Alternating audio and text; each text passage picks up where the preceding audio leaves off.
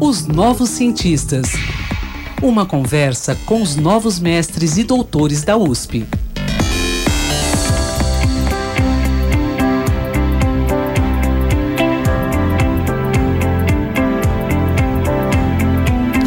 Olá, ouvintes da Rádio USP.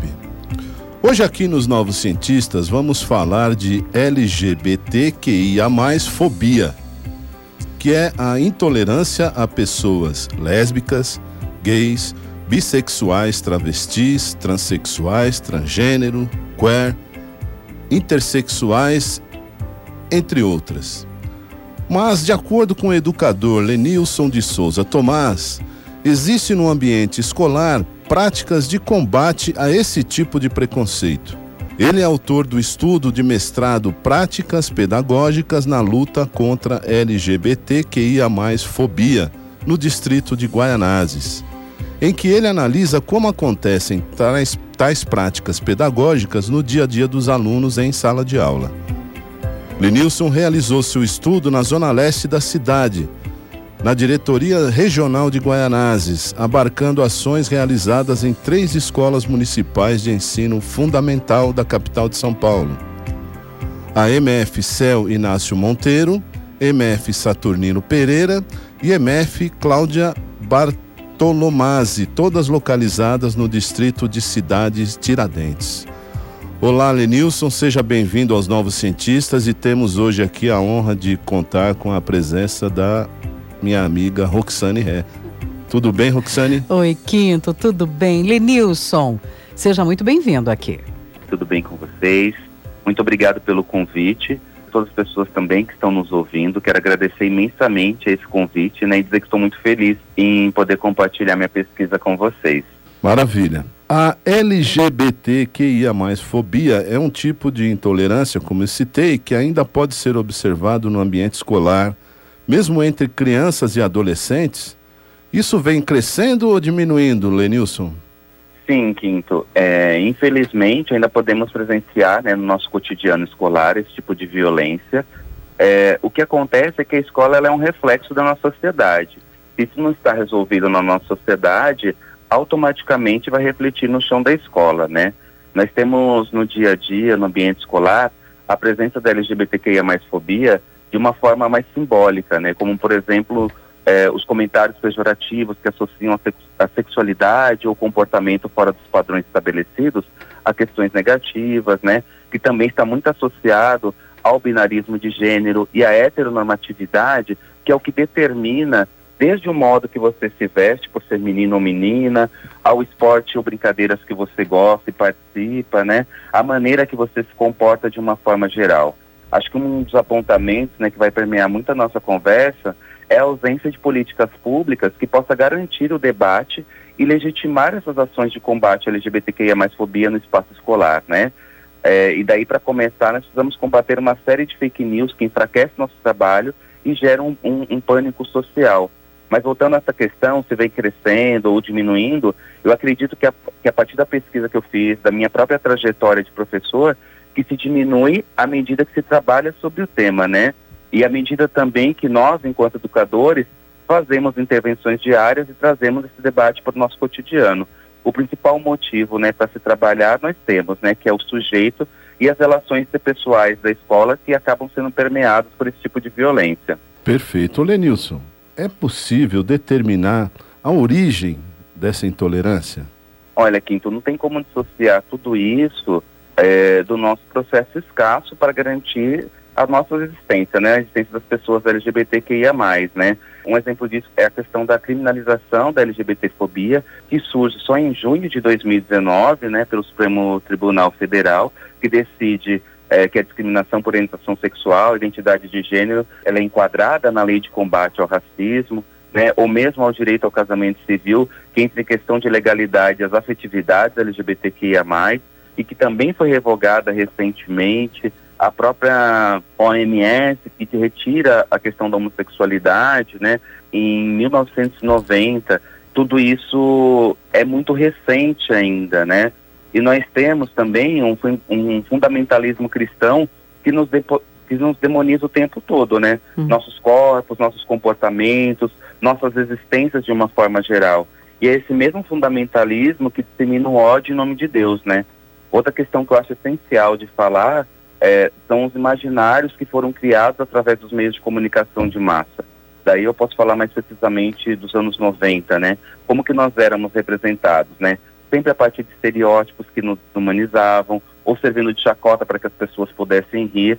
Isso é muito recente. Uhum. É, tem um vídeo assim de meados ou final dos anos 80 que eu gosto muito de citar, de uma equipe televisiva aqui no centro de São Paulo, para um programa de TV, perguntando para as pessoas é, se elas estavam sabendo da quantidade de assassinatos e perseguições a travestis e homossexuais.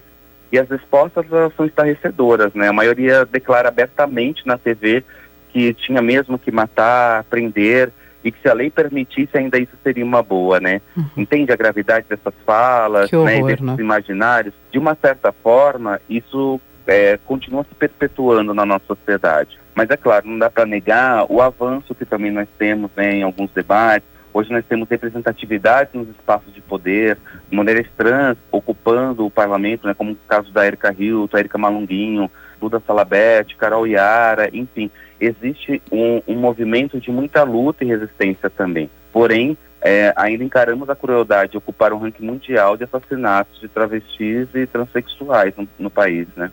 Lenilson, agora posta essa, essa boa introdução que você fez sobre o tema, vamos para a prática pedagógica, né? A sua pesquisa investiga como se dão essas práticas de combate à intolerância. É. Minha dúvida é, você começou do zero ou já há algumas práticas? Como você já encontrou algumas práticas?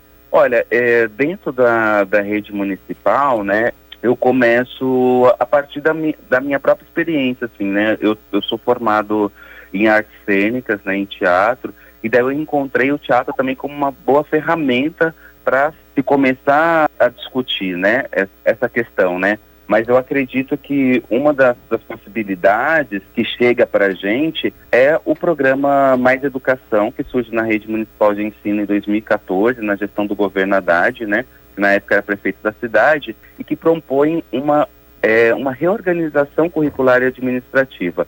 A partir dessa reorganização, o ensino fundamental ele passa a ser de nove anos e não mais de oito, e ele é dividido por ciclos. Então a gente tem é, o ciclo de alfabetização, que abarca primeiro, segundo terceiro ano, interdisciplinar, quarto, quinto e sexto, e o ciclo autoral, que compreende sétimo, oitavo e nono ano. E nesses três últimos do ensino fundamental é que se propõe uma escuta aos estudantes, através de um, de um projeto pedagógico, para a realização de um trabalho colaborativo, interdisciplinar e que surja do engajamento e percepção de mundo desses jovens. Né? Acho que isso foi o, grande avanço que nós tivemos na educação para também começar esse debate, porque apesar de todas essas possibilidades que a gente tem, à medida que a gente avança, a gente também tem, é, tem um, um retrocesso social com a ascensão do conservadorismo, né?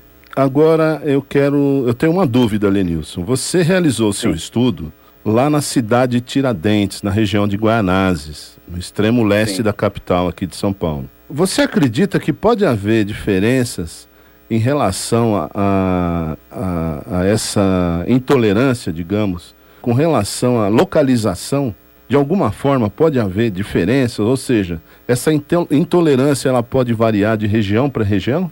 Olha, Quinto, esse mapeamento eu acho que ele ainda é bem complicado é, de ser preciso, né? Porque nós temos ainda subnotificações de casos de LGBTQIA mais fobia na nossa sociedade, né?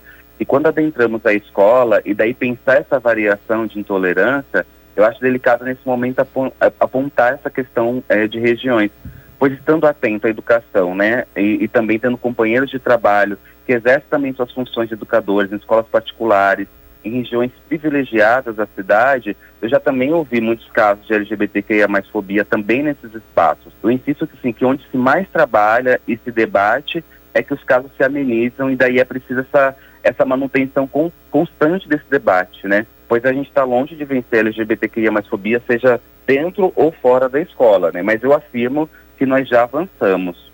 Bom, agora também quero saber o seguinte, eu quero que você esclareça aí para o nosso ouvinte, Lenilson, o seguinte. Quando se faz uma pesquisa, um estudo, talvez o ouvinte não imagine o, o, passo a passo, digamos assim, né?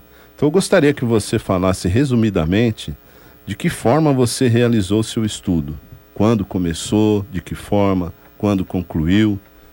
Então, Quinto, assim, é, como eu, é, eu, falei anteriormente, né, eu iniciei é, a minha carreira na educação em 2013, e acho que eu já começo esse debate, né, a partir desse programa, que é o programa Mais Educação, é, que é implementado, começam a ser essas práticas e observo, observo também é, esse crescimento desse debate na rede municipal de ensino, e é a partir é, desse trabalho, né, dessa minha prática, que eu, que eu volto para a academia. Né? Então, eu inicio o meu processo de mestrado em 2019, né? começo como, como aluno ouvinte, e daí nesse, nesse mesmo ano eu presto o processo seletivo, sou aprovado e começo o trabalho. Né? Então, dou continuidade às disciplinas, começo também a propor encontros periódicos com o meu orientador, né, onde a gente vai organizar como que a gente vai trazer as abordagens, de que maneira, e daí a gente faz uma escolha etnográfica, né, que é onde a gente faz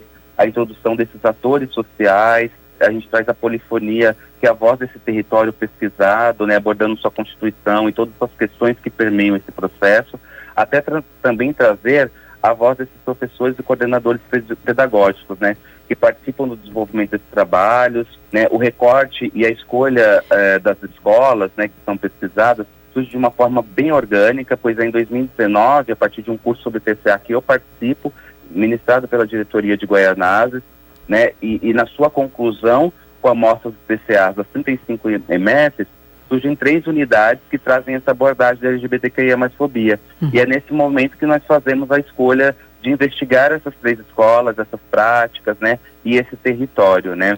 É, e nesse processo de pesquisa nós também fomos atravessados pela pandemia. Isso aparece também na pesquisa não só como algo que muda alguns, alguns processos de escuta dessas práticas, mas também como que isso tudo afeta esse território, né? Uhum. Daí a conclusão, ela acontece em novembro de 2022. Então começa em 2019 e vou até 2022, né? Que é quando eu faço a defesa, que é recente, agora em novembro de 2022.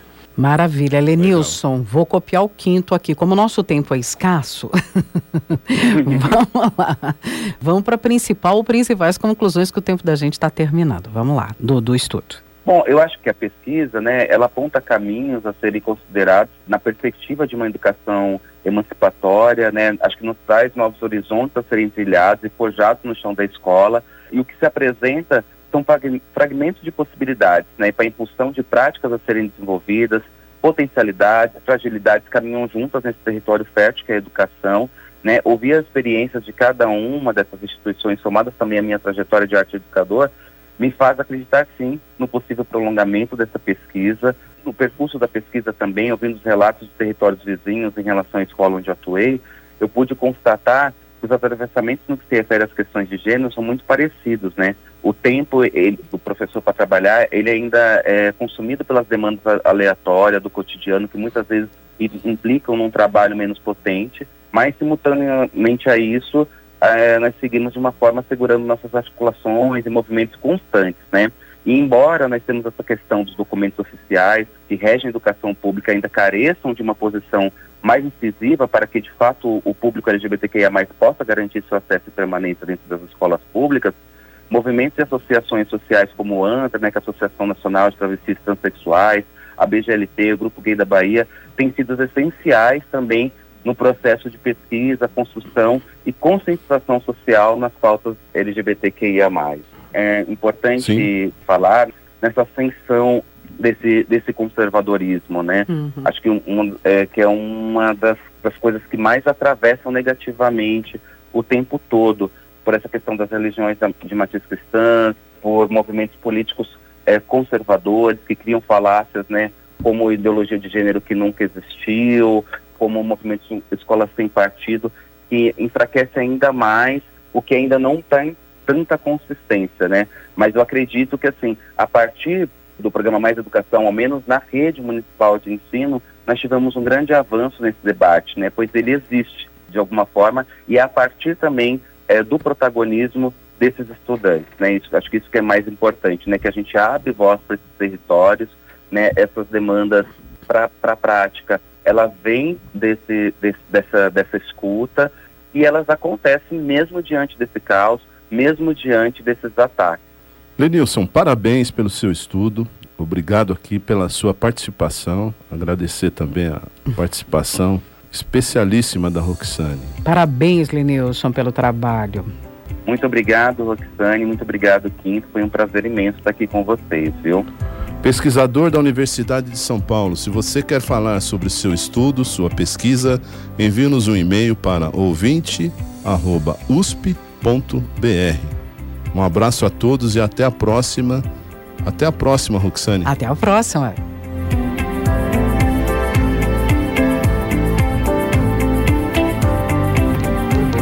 Pesquisas e inovações. Uma conversa com os novos mestres e doutores da USP os novos cientistas.